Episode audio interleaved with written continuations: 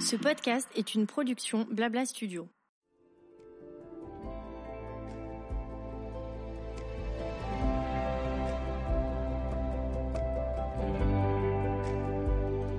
Bonjour, je suis Sarina, la créatrice de Prescription Lab et de Lightstones Cosmétiques. Lightstones, c'est une marque de beauté holistique qui fait du bien dehors et dedans grâce à sa formule vegan infusée aux cristaux. Si comme moi, vous êtes intéressé par ce qui ne se voit pas, ce qui se croit et se ressent sans vraiment s'expliquer, je vous invite à me suivre dans une série de rencontres avec des personnalités hors normes. Astrologues, médiums, tarologues, chacun donne envie de dépoussiérer des professions qui sont mal connues et qui permettent d'avancer sur la connaissance de soi. Ésotériques, magiques ou psychologiques, ils témoignent de leurs pratiques et échangent librement pour vous aider à trouver la discipline qui pourra résonner avec votre personnalité et vous éclairer sur votre chemin de vie. Plongez dans leur univers pour avoir peut-être vous aussi envie de parler aux étoiles.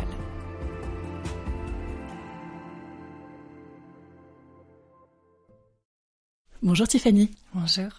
Je suis ravie de te recevoir sur le podcast parce que euh, c'est la première fois en fait dans ces échanges que je reçois une sorcière. Est-ce que tu peux te présenter? Oui, je m'appelle Tiffany Garrido, j'ai 31 ans, je suis une sorcière mais pas que. J'accompagne euh, les femmes autour de leur spiritualité, j'ai créé euh, pas mal de petites choses. Je suis un peu une thérapeute holistique. Je suis plein de choses. Alors c'est ça que j'adore ici, c'est que je reçois des femmes qui ont un espèce de don et en tout cas un goût pour l'invisible. Et justement, l'idée c'est de trouver des méthodes alternatives pour se découvrir et aller mieux. J'ai vu que tu étais aussi gardienne de cercle. Est-ce que tu peux commencer par nous en parler? Alors les gardiennes de cercle, euh, c'est vraiment le mon plus beau projet aujourd'hui, vraiment les gardiennes.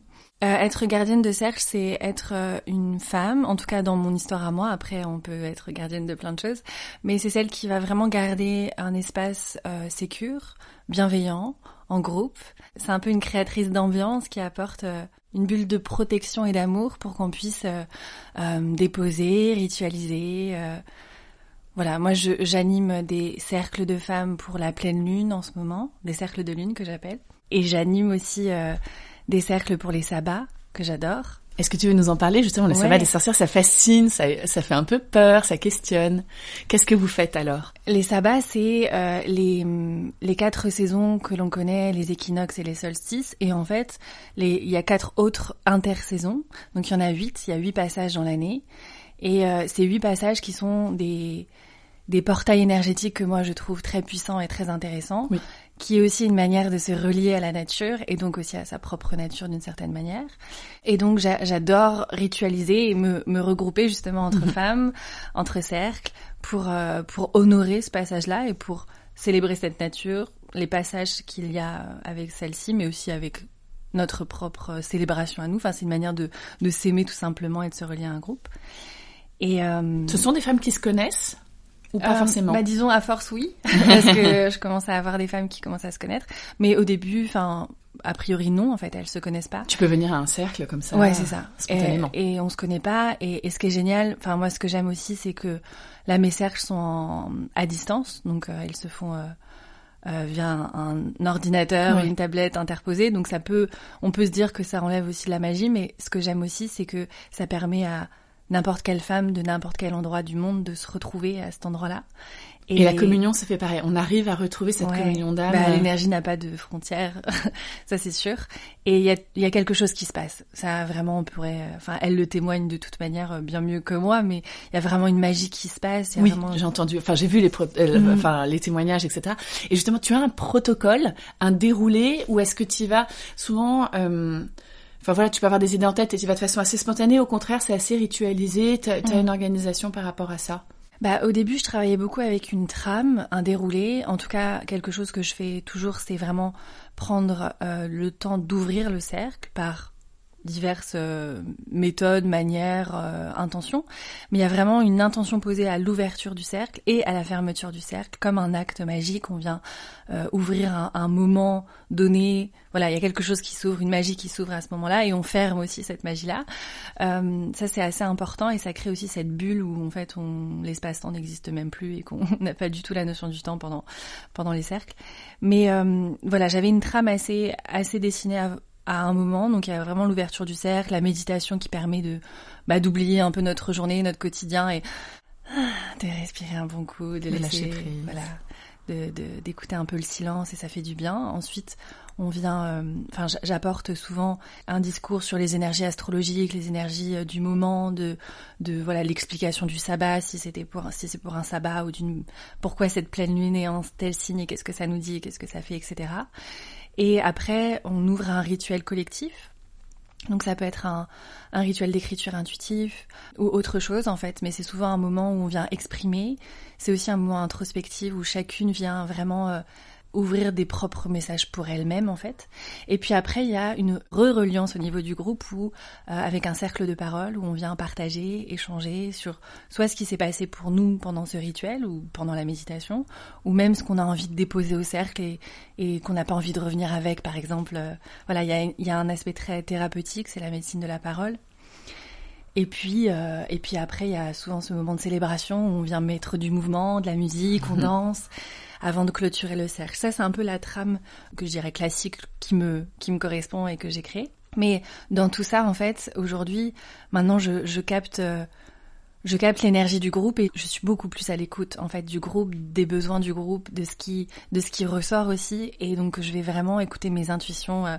Je dis souvent que j'ai des gens dans l'oreillette. je n'ai pas vraiment d'oreillette, mais j'ai vraiment des personnes dans l'oreillette qui me soufflent vraiment des, des inspirations du moment et j'écoute profondément ces inspirations-là. C'est dans l'empathie, dans l'écoute, Voilà. dans l'intuition. Et c'est souvent euh, très juste. En tout cas, il n'y a jamais de hasard. Et donc, c'est génial. Parce que des fois, je vais prévoir quelque chose. Et dans mon oreillette, on me dit Hum, non, fais plutôt ça. Et moi, j'ai l'impression, je me dis non, mais ça n'a pas de sens. Pourquoi je ferais ça plutôt que ça? Et quand je le propose, cette intuition, cette impulsion que j'ai j'ai ressentie, bah, souvent, je vais avoir des, des retours, même des larmes, des émotions fortes, des femmes qui présentes qui qui me disent waouh, mais j'avais vraiment besoin de ça. Ou ce que j'entends souvent, c'est je comprends pourquoi je me suis inscrite à ce cercle-là et pas un autre, comme une ouais une justesse quoi. Qui, Et les étoiles s'alignent. En tout cas, je regardais Ouais. les témoignages de, de jeunes femmes qui disaient voilà, je me, j'en avais envie, mais je me sentais pas prête. Et au bon moment, il se passe quelque chose et elles te rejoignent. Euh, euh, moi, j'avais une autre question qui était tu fais des formations. J'ai vu sur, euh, tu veux nous en parler sur sept semaines, etc. Est-ce que toi, tu as été initiée par une ou plusieurs personnes? Comment est-ce que tu as fait toi ton parcours par rapport à ça? On m'a beaucoup demandé justement quelle moi a été ma formation ou mon initiation pour les cercles. Et euh, je dirais que j'en ai pas vraiment eu dans un dans ce protocole de formation d'initiation. J'ai moi-même participé à énormément de cercles de plusieurs femmes différentes. Mm. C'est ce qui c'est ce qui fait aussi mon initiation, je, je pense. Oui, oui. Mais j'ai pas été dans une école de Non, cercle sans de une école, mais un moment peut-être plus marquant Ouais. ou euh, voilà une sorcière peut-être que tu aurais suivi un peu plus, se mettre dans les pas de quelqu'un, mais pas forcément. Toi, t'as picoré un petit peu. euh, Ouais, j'ai pas eu euh, un mentor Oui, ou. Un, vraiment une, une femme guide qui m'aurait euh, appris tout ce qu'elle sait. Euh, moi, j'ai justement, oui, j'ai j'ai appris à, enfin, j'ai- été nourrie par plusieurs femmes sur plusieurs euh, euh, cercles ou même euh, euh, différentes pratiques thérapies que, que j'ai fait. Les livres m'ont beaucoup appris aussi, mes voyages, l'expérience personnelle. Et puis, je pense aussi l'expérience des cercles que, que j'ai Oui. que j'ai Tu animés. te en nourris, fait. enfin, tu donnes, mais tu reçois aussi. Exactement. Et c'est euh, à chaque cercle que j'ouvre, c'est un apprentissage en plus pour moi-même. Enfin, c'est vraiment euh, ça, ça s'auto nourrit en fait. Donc j'ai pas eu quelque chose de, de précis ou une femme guide ou une initiation précise. Ça a vraiment été, euh, je dirais depuis euh, pour moi 2017-2018 que ça a commencé et, et ça s'est genre jamais vraiment, enfin ça s'est jamais vraiment Au arrêté. Quoi. oui. En tout cas, toutes les nouvelles et pleines lunes, je les célèbre, qu'elles soient en groupe ou seule, ou parfois je les célèbre pas, hein, c'est ok, hein, je dis pas qu'il faille célébrer ces, ces passages-là, mais en tout cas, moi, je, je, je chemine avec ces, ces moments de ces moments de passage, ces moments de rituel, et, euh, et c'est tout ça qui m'a appris, en fait. Et j'avais une question justement. Donc, ça n'est pas quelque chose qui vient de ta famille. Donc c'est pas ta mère, parce que je vois, il y a c'est vraiment cette idée de transmission de femme à femme. Tu me disais même qu'au contraire, dans ta famille, ça a été perçu de façon assez compliquée. Eh bien, justement, je dirais que ça a été d'une certaine manière transmis par ma famille, mais par le manque justement de la transmission. C'est-à-dire que moi, je n'ai pas eu un lien avec ma mère où elle m'a transmis, euh, je sais pas, ne serait-ce que Un amour de la nature. voilà, un amour de la ouais. nature, ou même euh, être femme, les étapes du- d'une femme, que ce soit voilà mes premières règles ou autre chose. J'ai eu un lien assez dissonant avec ma mère, on va on va le dire comme ça, et il y a eu un manque de de, lien mère-fille très très présent dans dans mon histoire. Et je pense que c'est aussi ce manque. Et aussi le manque, euh, parallèlement en fait, je viens d'une famille qui est très religieuse, Du côté de mon père, ils sont, ils sont pour la plupart témoins de Jéhovah. D'accord. On pourra en parler rapidement, mais ce qui est intéressant ici dans mon histoire et dans, ta question, c'est que cette croyance, on va parler de croyance plutôt que de religion, cette croyance dit que euh, toutes les, fêtes, les célébrations que l'on connaît chrétiennes, que ce soit Noël, Pâques, eh bien en fait, c'est, c'est, ça se célèbre pas, c'est comme interdit en fait. Ils célèbrent pas ces, choses-là. Donc en fait, ça enlève, ils ont leur propre fête, mais une à deux fois par an, des, des grands rassemblements entre eux. C'est très sectaire, hein, on est d'accord. Oui, euh, et du coup, en fait, j'ai pas, j'ai manqué de cette relation mère-fille et j'ai manqué en fait de toutes ces célébrations, de tous ces que passages, tu voyais partout autour de toi. Voilà, qui sont, euh, qui sont en fait qu'on a grand, enfin en tout cas dans notre culture occidentale, qui sont assez communes. Hein, euh, et qui sont des a, rassemblements, oui, oui. Qui sont des rassemblements. Moi, je ne les, j'ai, je ne les ai pas connus et je n'allais pas non plus les célébrer chez les autres. En tout cas, à partir d'un certain âge, enfin jusqu'à mes 14 que tu ans bien voilà. planqué. Jusqu'à mes 14 ans où j'ai fait bon c'est bon. On arrête on arrête les bêtises. Mais du coup je pense que c'est justement cette non initiation cette non transmission que j'ai eue qui m'a moi donné envie tellement et qui m'a donné tellement d'importance justement à ces passages oui. auxquels je crois et qui me font du bien et qui oui. pour moi sont tellement importants. À quelque chose de chaleureux, de réunir. Et, et, puis cette importance, ce qui est assez fou aussi, tu vois, c'est c'est très drôle. Je pense qu'il y a un vrai momentum en ce moment. Donc euh, sur la figure de la sorcière, euh, on pourrait en parler longtemps. Il y a aussi, il y a pour moi et, et je voudrais ton avis là-dessus, mais il y a à la fois cette prise de conscience des femmes, nouvelle prise de conscience. Il y en a une un petit peu dans les années 70, mais on partait encore plus loin, c'était un héritage des années 50, 60. Et là, à nouveau, prise de conscience du pouvoir des femmes, prise de conscience de ce lien à la nature, et euh, justement l'envie de se dire, mais en fait, la sorcière, c'est pas entre guillemets la vieille dame qui fait peur. Au contraire, déjà, c'est des, des, des, victimes euh, d'un vrai massacre, euh, justement à la Renaissance et pas forcément au Moyen Âge. Ça a été beaucoup mis sur le Moyen Âge en disant euh, arriéré, etc. Pas du tout. Mais au moment de la Renaissance où on va opposer justement un peu la science, la philosophie, la domination masculine et ce lien à la nature, bah, justement rétrograde, etc. Et ce qui échappe un peu aux hommes.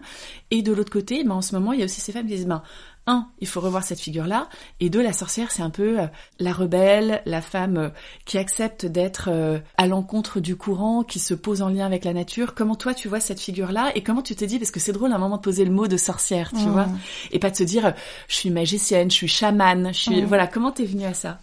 C'est vraiment un sujet extrêmement vaste qui me passionne au plus haut point et, et on pourrait tellement dire mais là, si je devais vulgariser et condenser un peu euh, tout ça, déjà pour moi, la figure de la sorcière, c'est justement cette femme qui euh, connaît et reconnaît son pouvoir du dedans, ça c'est Starro qui le dit, qui connaît sa valeur, ses dons, ses, ses capacités.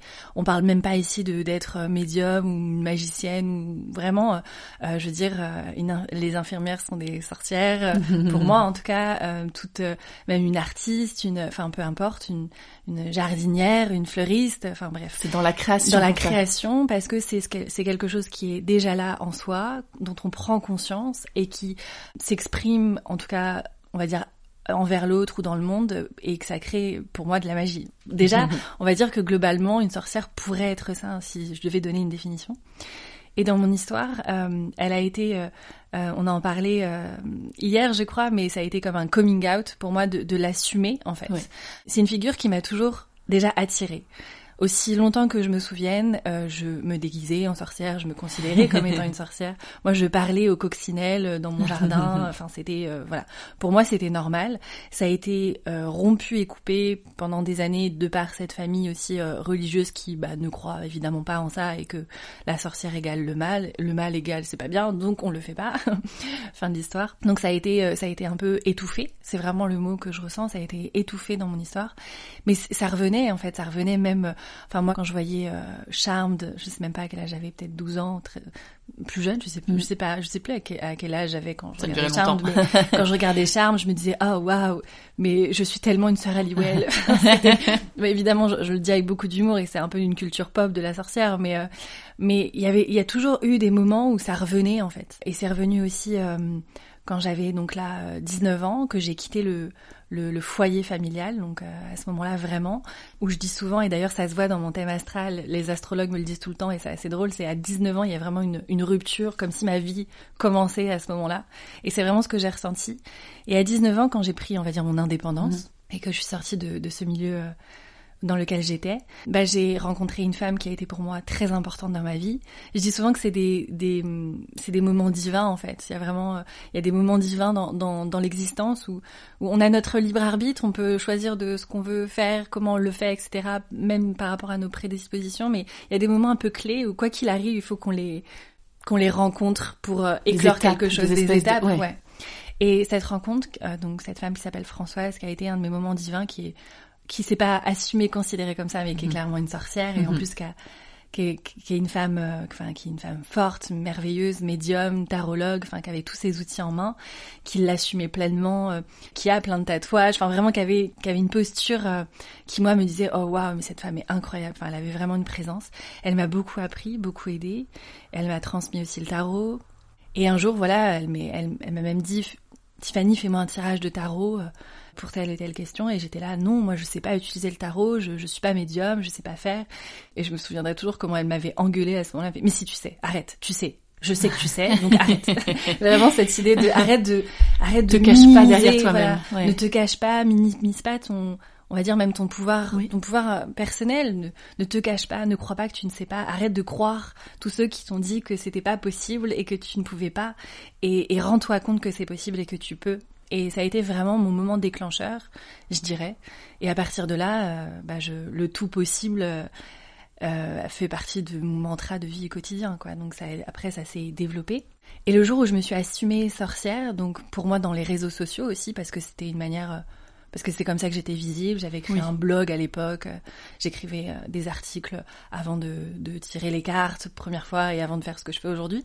Et en fait, le mot de la sorcière était hyper évident, assumé, que moi je trouvais génial. C'était la femme forte, la femme puissante, la femme qui se connaît, la femme qui utilise des outils extérieurs comme l'astrologie, le tarot ou même autre chose. Mais, euh, mais pour le bien, en pour fait. Guider. Euh, pour guider, en fait. C'était vraiment un guide, un guide holistique. Et euh, je me souviens que je m'étais appelée, je crois, au tout début d'Instagram, euh, sorcière intuitive, ce qui veut un peu dire la même chose, et, euh, et artiste lunaire. Enfin, je savais pas en fait comment me définir, mais c'était pour moi c'était tout ça à la fois. Et même encore aujourd'hui, c'est assez difficile de mettre des étiquettes sur ce que je fais. Mais c'est vrai que tu as une patte graphique aussi sur Instagram, comme beaucoup des femmes que je rencontre.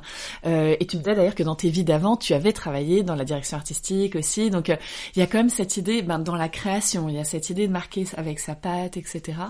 Et, et là, tu nous parlais justement du tarot. Est-ce que tu veux nous parler de ta vision du tarot? Donc c'est un tarot de Marseille. Et, et, voilà, comment ça se passe? Qui sont qui sont tes clients? Quel type de questions auxquelles tu, tu peux répondre Et ce côté un peu euh, que je trouve très intéressant dans le tarot parce que ça, justement, ça met des, des indices, en tout cas, sur la voie de, de, la, mm. euh, de la réponse, de la guérison, de la solution. Ouais. Alors aujourd'hui, je guide plus avec le tarot de Marseille à proprement parler. En, en tout cas, j'ouvre pas des, des, des, séances de, de voyance ou ou même de, de lecture de tarot. J'en ai beaucoup fait au début et ça a été ça a été parfait à ce moment-là. Ça m'a beaucoup appris, ça m'a aussi fait euh, vraiment une rencontre profonde avec les cartes et ça m'a donné confiance et légitimité aussi avec mes capacités, en tout cas mes intuitions, euh, ce que je pouvais ressentir. Aujourd'hui, je guide plus avec le tarot, mais j'ai créé une formation qui s'appelle Magique Tarot pour aider en fait euh, les femmes ou même a priori c'est ouvert à tout le monde de toute façon, mais même si je m'adresse et les femmes sont plutôt attirées par rapport à mon travail, mais je m'adresse quand même beaucoup plus aux, femmes. Mais c'est du coup une, une formation pour euh, pour t'aider toi à, à, te rencontrer à travers le tarot, parce que pour moi c'est des miroirs de l'âme et que chaque carte porte en fait une, une sagesse, un, archétype et c'est c'est infini en fait. Enfin, tu mm. peux toujours apprendre d'une carte. Euh, moi, encore aujourd'hui, dès que dès que je rencontre encore une, une arcane que je, je pensais connaître par cœur ou maîtriser d'une certaine manière, en fait, c'est faux. Je la, je la vois toujours d'une manière différente parce qu'en fait, entre-temps, j'ai moi-même eu des expériences, j'ai moi-même compris des choses et je vois un autre aspect de la carte. Donc pour moi, c'est vraiment des miroirs qui permettent du coup de se rencontrer soi et de développer aussi du coup toutes ces capacités qui est encore une fois ce pouvoir du, du dedans, ces capacités intuitives, de ressenti, de, corps, de et dans cette formation en fait mon, mon, mon but, en tout cas mon objectif s'il y en avait un, c'était vraiment de de dépoussiérer le fait que le tarot de Marseille c'est simplement pour des élus ou pour des voyantes qui sont nées à la naissance euh, voyantes etc. Euh, mais vraiment pour celles tout simplement qui un moment dans leur vie, et il y en a beaucoup ah. qui, que je pense où ça arrive, se disent ok, je suis attirée par le tarot, je sais pas pourquoi, mais je sens que je suis attirée par ces cartes. J'ai envie de découvrir, d'aller plus loin. Je sais pas si je vais euh, tirer des cartes aux copines ou à d'autres personnes de façon plus professionnelle ou pas, mais il y a une envie d'aller vers ce jeu-là. C'est une envie qui se rencontre souvent, en effet. Enfin, le tarot, il t'appelle aussi. Il y a quelque chose d'assez fou. Et c'est une formation qui est online, c'est-à-dire qu'en fait, euh, on la trouve, euh, en effet, sur par ton Instagram, on peut la trouver et après se, souscrire. ouais. ouais, elle est en l'acheter et la faire chez soi sans rythme. C'est ça. Il y a neuf modules, ça peut se faire sur neuf semaines ou plus, donc elle est assez J'invite vraiment à, prendre le temps. Il y a tout ce système aussi d'écriture intuitive dans dans ma formation parce que même si je, je t'apporte des connaissances sur toutes les cartes et quelque chose d'assez théorique, il y a une invitation en fait de vraiment euh, prendre le temps de rencontrer chaque carte comme si tu euh, sans rien savoir déjà en fait hmm. de, parce que tu vas te rendre compte que parce que c'est vraiment l'inconscient collectif hein, tu vas te rendre compte qu'il y a déjà plein de choses que tu te rends compte de cette carte oui, puis il existe depuis tellement longtemps. C'est vrai qu'il est passé aussi dans notre culture presque générale un petit mm. peu. Enfin, il y a vraiment ce côté. Euh, enfin, sans être une spécialiste, et j'ai consulté évidemment quelques fois, mais néanmoins, euh, la figure, euh, l'impératrice, la mm. roue, etc., la mort. Enfin voilà, il y a mm. des choses, même de façon. Et tu vois, on a vu il y a pas si longtemps aussi, c'était tout bête, mais dans la mode, tu sais, il y avait ces défilés avec Christian Dior, etc., et les cartes du tarot. Euh, je crois que c'est même c'est Dolce Gabbana aussi qui avait fait des parfums. avec, enfin voilà, il y a quelque chose qui est passé dans notre quotidien qui est assez fou. Et j'avais une autre question aussi pour toi qui était de se dire, mais justement toi aussi qui viens d'une famille, alors pour le coup c'est très religieux, c'est assez étonnant, moi j'avais l'impression aussi qu'il y avait un besoin de mysticisme parce que justement aussi les religions ont déserté un peu le quotidien des gens. Il y a un côté, c'est rentrer dans la culture populaire, en effet, un peu, euh, voilà, Noël, Pâques, qui sont des fêtes importantes, mais entre les deux, il y a à la fois une perte de croyance et une perte de sens, comment toi tu vis, et que justement les gens se dirigeaient vers quelque chose qui est pour moi justement pas opposé, en tout cas dans certaines façons, certaines pratiques, en tout cas dans la religion catholique et celle que je connais le plus, mais qui était un peu aussi complémentaire, parce qu'elle répond pas à tout, parce qu'il y a des manquements, et que cette chaîne en fait de la spiritualité, elle vient aussi au quotidien, parce qu'entre les deux, entre ok les deux grandes fêtes de l'année, t'es un peu tout seul. Bah en fait là ce qui me vient quand tu me dis ça c'est vraiment euh, euh, donc l'aspect judéo-chrétien du bien et du mal où la spiritualité vient nuancer tout ça en fait. Le tarot de Marseille je pense que dans l'inconscient collectif c'est mal parce que lire euh, l'avenir déjouer le destin ou contrôler, avoir du pouvoir sur son destin, etc. Il y a quelque chose de l'ordre du mal. Être une sorcière, c'est pas très bien vu, on va dire, encore une fois, dans cet inconscient collectif. Et là où la spiritualité en fait vient mettre des nuances, ça dépend. En fait, les outils que tu utilises, euh, de l'intention que tu vas y mettre. Il n'y a même pas de bien ou de mal en fait, c'est juste euh, la vie. Enfin, je veux dire dans dans le mal que l'on entend dans cette dans la religion, il y a il y a des sagesses en fait. L'obscurité, c'est le, travail de l'ombre, hein, nous apporte des sagesses, comme euh, la, la, lumière va nous apporter nous apporter aussi des des choses qui sont moins confortables. Enfin, bref. Et je pense que si la spiritualité a autant de d'émergence aujourd'hui, c'est que euh, je crois que qu'il y a un besoin aussi de se connecter à quelque chose qui est de l'ordre de l'invisible. Oui. Alors qu'on a été beaucoup, euh, alors je dis on, évidemment, je me mets dedans, je, fais une grosse globalité, hein, dans une société, dans une façon de vivre, dans des conditionnements qui sont très palpables, très concrets, très matérialistes. Et c'est ok, hein, la spiritualité n'est pas en train de dire euh, reste dans ton petit nuage de petit Bouddha et oublie, oublie la matière. Mais voilà, je pense qu'il y a faut rééquilibrer. Il faut rééquilibrer. Mm. Et je pense que du coup, là, il y a une intensité, on va dire, dans l'émergence de la spiritualité, parce que je pense qu'il y a un besoin de rééquilibrer avec la matière et les choses concrètes qui nous, dont on est, dont on a hérité en fait, quelque part. C'est vrai qu'on peut pas trop choisir le cadre dans lequel on vit. Euh. Tu parlais de destin. Je suis assez curieuse de connaître euh, quel est. Pour toi, ça existe? Ça se déjoue? Ça se. Comment tu, tu, tu en parlerais du destin? Bah justement, je pense que si je parle d'un point de vue astrologue, on a donc notre thème astral qui pourrait nous dire et nous définir tellement de choses qui sont prédestinées chez nous. Mais pour autant, ce sont des potentiels et de ces potentiels-là, on peut en faire ce qu'on veut et dépend aussi évidemment de, enfin, de là, de là où on est né, de notre conditionnement de vie, de notre culture, du pays où on est, etc. Enfin, il y a tellement de paramètres qui peuvent comme déjouer ou en tout cas nuancer ses potentiels de base. Et ça, c'est ce que je pense, mais je crois aussi, encore une fois, si je reviens sur les temps divins, c'est pour moi, il y a des choses qui sont... Il y a des rencontres dans la vie. Euh, il peut y en avoir trois, un million. Je pense que ça dépend de, de chaque vie et de chaque individu et, et, de comment on va imaginer que ces rencontres soient des rencontres. mais euh, mais il y a des, des moments clés. Tu, tu parlais d'étapes, mais moi, c'est au-delà d'une étape, c'est vraiment un moment clé. Par exemple, euh, ma rencontre avec euh, avec Françoise a été un moment clé. Ça devait arriver pour toi. Ça devait arriver pour moi. Et après, de, de, de quelle manière je vais euh, créer et transformer ou, ou même alchimiser en fait cette, cette rencontre, ça ne dépend que de moi et là j'en suis euh, totalement responsable. C'est de l'ordre de ma responsabilité, de mon libre arbitre, de ce que je décide de faire parce que c'est pas euh, c'est pas encore une fois je, je crois pas à, à, à, Dieu sur son petit nuage qui me dirait euh, fais comme ça et c'est comme ça que tu dois faire, mais ça dépend vraiment de moi. Mais il y a des moments clés. Et la mort, comment tu la vois? Tu crois qu'il y a un au-delà? Est-ce que tu penses que c'est plutôt des réincarnations? Enfin, qu'est-ce que tu imagines euh, derrière? Moi, je crois aux réincarnations. Je pense qu'on a qu'on est une âme en fait dans qui s'incarne dans un corps euh, physique. Je pense que notre âme, elle a même voyagé dans plusieurs dans plusieurs planètes différentes, dans plusieurs monde différent qui n'a rien à voir avec le monde, par exemple, des, des humains euh, sur Terre. Mais euh, moi, je crois en ça. Je crois en, l'âme et je crois au fait que euh, qu'on se réincarne quelque part à un moment. Mais je crois aussi que nos vies, qu'on appelle les vies antérieures, donc qui seraient nos vies passées, et, et, on pourrait imaginer qu'il y ait des vies aussi postérieures, donc nos vies futures. Mais j'ai l'impression que tout ça, c'est d'un point de vue humain, c'est très linéaire. Justement, on imagine cette cette, euh, cette chronologie très linéaire euh, comme une ligne en disant qu'il y, y, aurait eu ma première vie, ma deuxième, et là j'en suis peut-être à la 72e.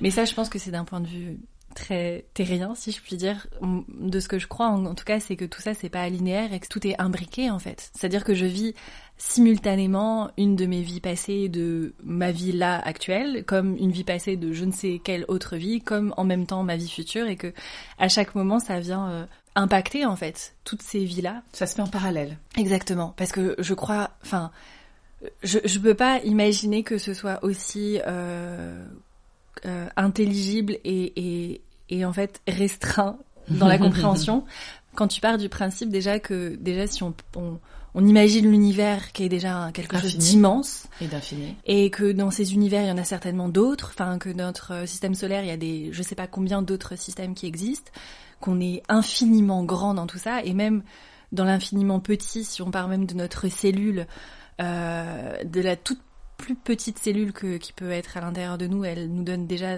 des informations infinies. Enfin, à partir de ce constat-là, j'arrive pas à imaginer que ça peut pas être immense aussi d'un point de vue de l'âme, et c'est un peu ce que je crois. D'accord. Est-ce que tu pratiques la magie en temps... Il y a des petits rituels donc de magie un peu blanche. Est-ce que tu fais aussi des choses qui sont un peu plus euh, de l'ordre, j'allais dire, euh, de l'invocation, de la magie noire, de quelque chose d'un peu plus euh, obscur. Est-ce que c'est un terrain sur lequel tu as envie d'expérimenter ou tu dis non, moi je touche pas à ça? Quelle est ta position par rapport à ça? Non, je j'utilise pas la magie noire. j'ai eu des avec Enfin, j'ai vu, j'ai eu de la magie noire contre moi, ou même euh, j'ai eu des expériences autour de moi de magie noire. Je vois euh, ce que c'est et ce que ça fait exactement, et euh, je touche vraiment pas à ça. Mais la magie noire, de façon très simple, c'est faire quelque chose contre le gré de quelqu'un en fait, ou de mauvaises intentions, tout simplement. Mais c'est souvent contre quelqu'un, ou même pour que quelqu'un avec une mauvaise intention. Mais c'est en, en, cela, c'est de la magie noire. Alors que de la magie blanche, celle que on va dire j'utilise et que, que je prône, c'est celle qui vient vraiment euh, euh, me concentrer, on va dire, sur moi en fait. Je, je, je, fais pas de même mal si quelqu'un t'a fait du mal, mais même si voilà, tu te dis pas, je ne me venge pas, pas avec ça, j'utilise pas ce savoir-là dans ce sens-là. Et, et je parce que c'est très puissant.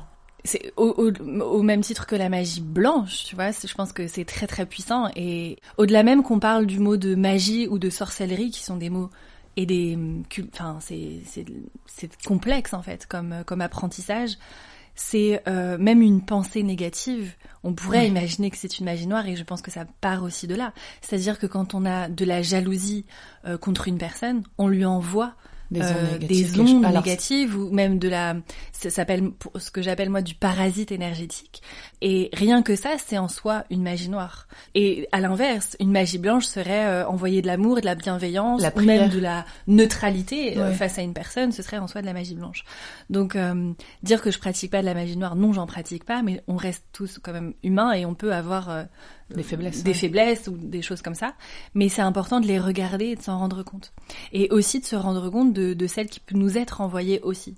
Et d'avoir, euh, donc moi, euh, je peux pratiquer des rituels par rapport à ça, de euh, ce que j'appelle les divorces énergétiques. il peut y avoir des choses très simples, hein, même imaginer que cette personne en question, bah voilà, on, on peut faire le rituel des bonhommes allumettes. Moi, j'adore mettre des... Qu'est-ce que c'est?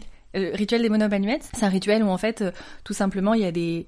Tu, tu, tu poses sur une feuille en fait très simplement toi avec un bonhomme allumette, tu sais, un Mhm. rond avec des traits. Mhm. Voilà, ça c'est toi, euh, entouré d'une bulle d'aura, de protection, etc.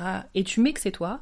Et à côté, tu mets cette personne, cette situation, ou même cette émotion, ou cette ce lieu sur lequel tu as envie de comme faire un divorce énergétique parce que tu sens Ouais. que c'est pas bon quoi, que tu Oui. as envie de couper avec ça. Pareil, tu l'entoures d'une bulle de protection et en fait, ces, ces, ces, deux, euh, ces deux dessins sont reliés euh, par, des, par les chakras, par les centres énergétiques. Tu peux imaginer les dessiner en fait. C'est vraiment un dessin euh, d'enfant. C'est pour Mhm. ça que c'est cette idée de bonhomme que tu dessines, tu dessines tous ces traits. Toujours avec l'intention, toujours en prenant le temps, la respiration, la conscience, tout ça, c'est ce qui fera que ce rituel fonctionnera d'une certaine manière.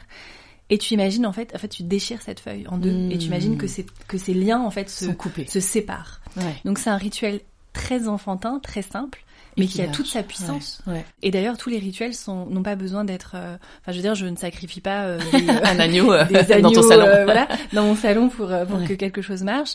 Parfois, je vais euh, écrire des choses sur un bout de papier que je vais euh, enrouler et mettre dans une, un papier d'aluminium que je vais mettre dans mon congélateur parce que je veux que cette chose se fige et arrête d'agir contre moi, par exemple. Ah, je prends. Je, ne connaissais pas ces, Voilà, et ces c'est- rituels-là, mais je les prends. Non, Voilà, il y a plein de, choses et, et donc, euh, mais c'est un terrain sur lequel je pense au début où j'ai beaucoup euh, expérimenté naïvement en explorant et je pense que c'est normal et c'est pas c'est pas grave en fait de enfin je pense que à partir du moment où tu fais un rituel pour toi c'est pas grave tu vois tu peux pas te tromper. Mais plus plus j'avance plus je me rends compte aussi de, de l'impact et du cause à effet des choses et, et, là, et donc là, tu, vraiment, il y a, il y a une éthique qui se met en place, qui est beaucoup plus importante, impactante aussi. Et je pense qu'aussi, plus tu touches des personnes et plus euh, la responsabilité, Oui. l'éthique aussi euh, vient, euh, vient se mettre euh, en place. Donc après, ça s'apprend. Ce podcast s'appelle Les étoiles parlent. Qu'est-ce qu'elles te disent, les étoiles? Elles me disent que je suis guidée, c'est la carte de l'étoile qui me vient. Elles me disent que tu es sur le bon chemin et que quoi qu'il arrive, tu n'es pas seule. J'adore. Merci, Tiffany. Merci. Merci d'avoir partagé ce moment avec nous. Si vous avez aimé ce rendez-vous, n'hésitez pas à lui donner 5 étoiles sur vos plateformes d'écoute préférées. Je vous dis à bientôt et merci de votre fidélité.